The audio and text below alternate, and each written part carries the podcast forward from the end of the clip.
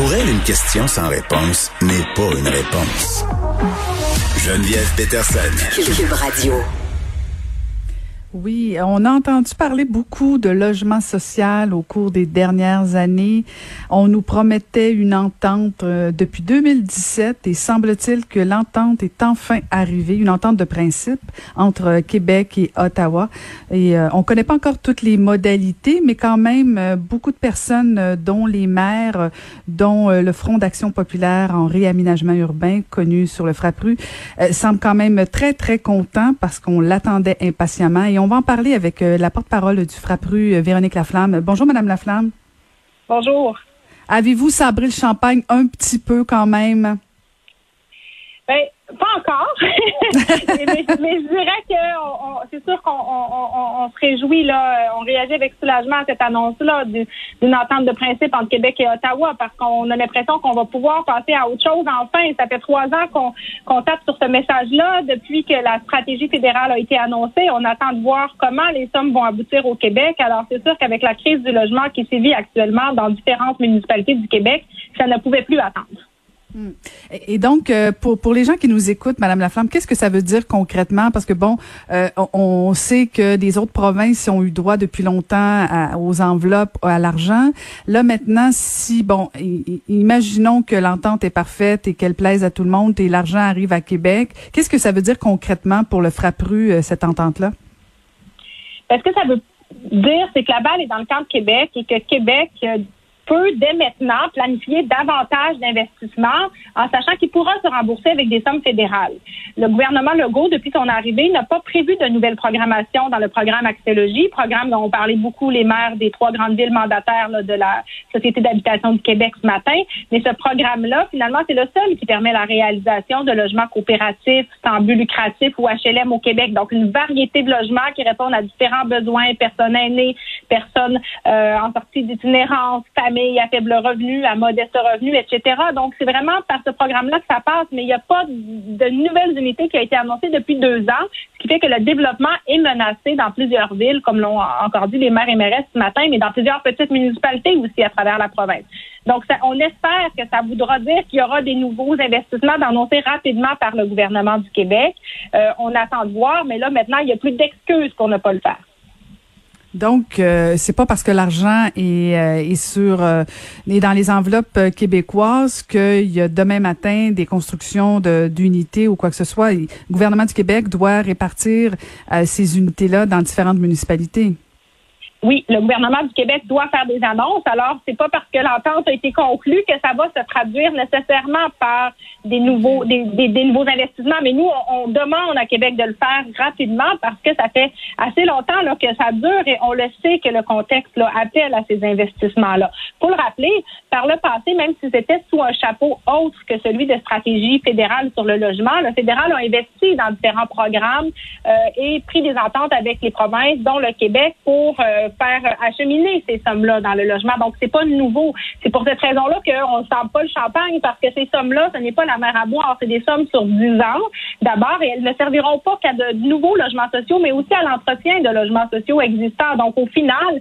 les sommes qui sont qui seront euh, qui seront prévues pour des nouveaux logements sociaux sont pas suffisantes. C'est pour ça d'ailleurs qu'on dit ben c'est un, pas dans la bonne direction, c'était une étape nécessaire, mais maintenant il faut aussi que Ottawa aille plus loin, qu'on espère qu'il fera euh, dans les intentions, dans les intentions qu'il annoncera lors du, discours du trône de, de, la semaine prochaine, où il dit vouloir remporter le filet social, et d'autre part que le gouvernement du Québec fasse sa part. Le ministre des Finances, M. Girard, a reconnu que le Québec avait les moyens d'investir. On revendique la compétence du Québec, mais en même temps, on ne fait pas ce qu'il faut pour que notre programme fonctionne. Et c'est là aussi le problème. On, a, on a abandonné finalement le, logement social depuis des années en, en sous-investissant dans le programme Axiologie, ce qui fait qu'en sorte qu'actuellement, on a aussi plusieurs unités qui traînent et qui ont été très, très longues à se livrer. Récemment, un projet à Granby qui, qui était sur la table depuis sept ans. Qu'au Québec, en 2020, ça prenne sept ans pour réaliser un, un, projet de logement social. C'est pas normal avec toute l'énergie et les ressources que ça prend. Donc, il faut euh, que le Québec bonifie son programme rapidement.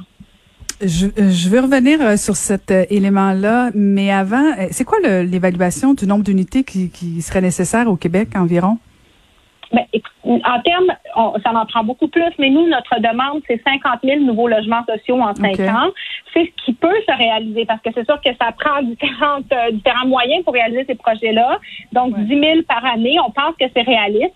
Quand on regarde les besoins, ben, c'est 40 000 ménages locataires qui sont euh, en attente au Québec pour un HLM seulement, mais sans compter tous ceux qui auraient besoin d'une coopérative, une coopérative de solidarité pour personnes âgées, un OSBL d'habitation pour euh, pour jeunes pour, pour, pour, jeunes. Il y a des besoins partout. Donc, c'est sûr que quand on regarde le nombre de ménages locataires qui paient plus que la moitié de leurs revenus pour se loger, au détriment de leurs autres besoins essentiels, au Québec, c'est 195 000.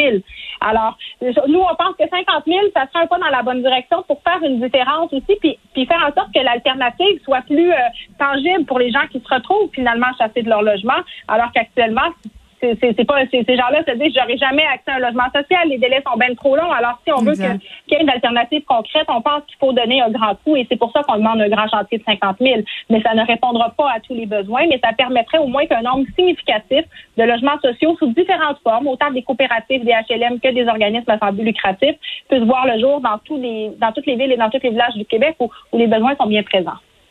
Est-ce que euh, là, Madame Laflamme, c'est pas pas une question piège, mais est-ce que vous pensez que que cette demande-là de 50 000 est réaliste euh, alors qu'on est en pleine pandémie? Euh, je, je, sais que les besoins sont là, j'en doute pas du tout, mais est-ce que on est capable de construire ces unités-là actuellement?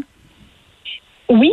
Et d'ailleurs, oui. Euh, la Colombie-Britannique s'est elle-même dotée d'un plan similaire hein, l'année passée. Donc, euh, c'est absolument réaliste. Il faut que ce soit un choix politique. Et il faut le faire, ce choix-là. Nous, on pense que la pandémie, euh, c'est une occasion en or de le faire, le choix, parce que d'abord, la pandémie a exacerbé les besoins. La mairesse de Montréal, ce matin, disait que le nombre de personnes itinérantes a doublé en raison de la pandémie. et la crise économique qui va suivre risque de laisser aussi bon nombre de ménages locataires en grande difficulté parce que les revenus baissent mais les loyers continuent d'augmenter. Donc, c'est, et, et, donc non seulement les besoins sont là, mais c'est, tout à fait réalisable et encore plus parce que ça, ça a des conséquences sur l'économie locale.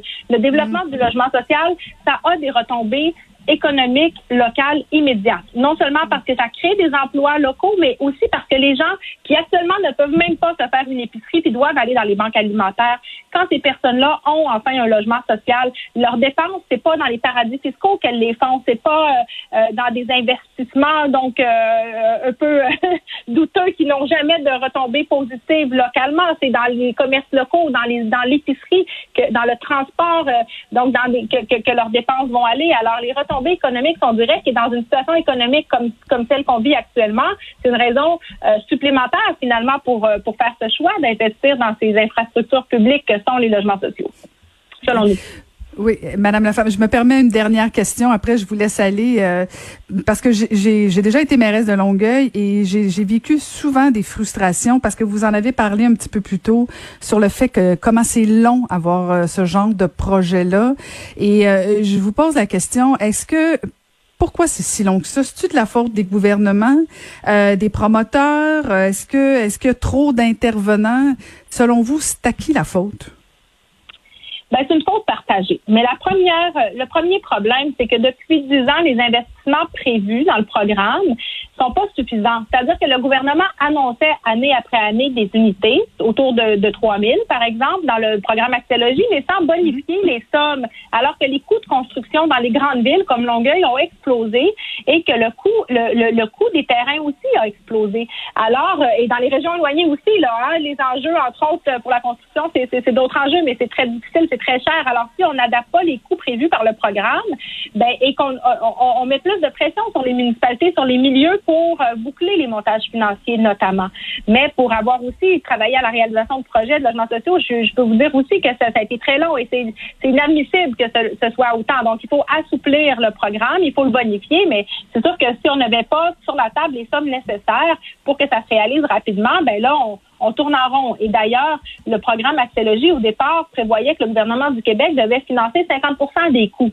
Et à l'heure actuelle, on serait autour de 33 Alors, la différence, elle doit être comblée par quelqu'un, qui fait en sorte qu'à un moment donné, les logements non subventionnés de ces projets-là euh, ont des loyers beaucoup trop chers euh, et que les milieux doivent se mobiliser euh, et, et, et, que ça finisse plus, finalement, les campagnes de financement pour faire lever ces projets de terre-là. Dans les grandes villes, il y a des fonds prévus pour le développement de logements sociaux, mais dans de plus petites municipalités, ça n'est toujours pas pas le cas. Alors, on demande beaucoup d'énergie, de ressources au milieu, y compris aux municipalités, pour faire lever de terre ces projets-là, alors que le gouvernement du Québec euh, devrait assumer euh, sa part de responsabilité. Ça fait partie du filet social, c'est un programme social. Il faut y mettre les sommes qui sont nécessaires pour que les logements se réalisent.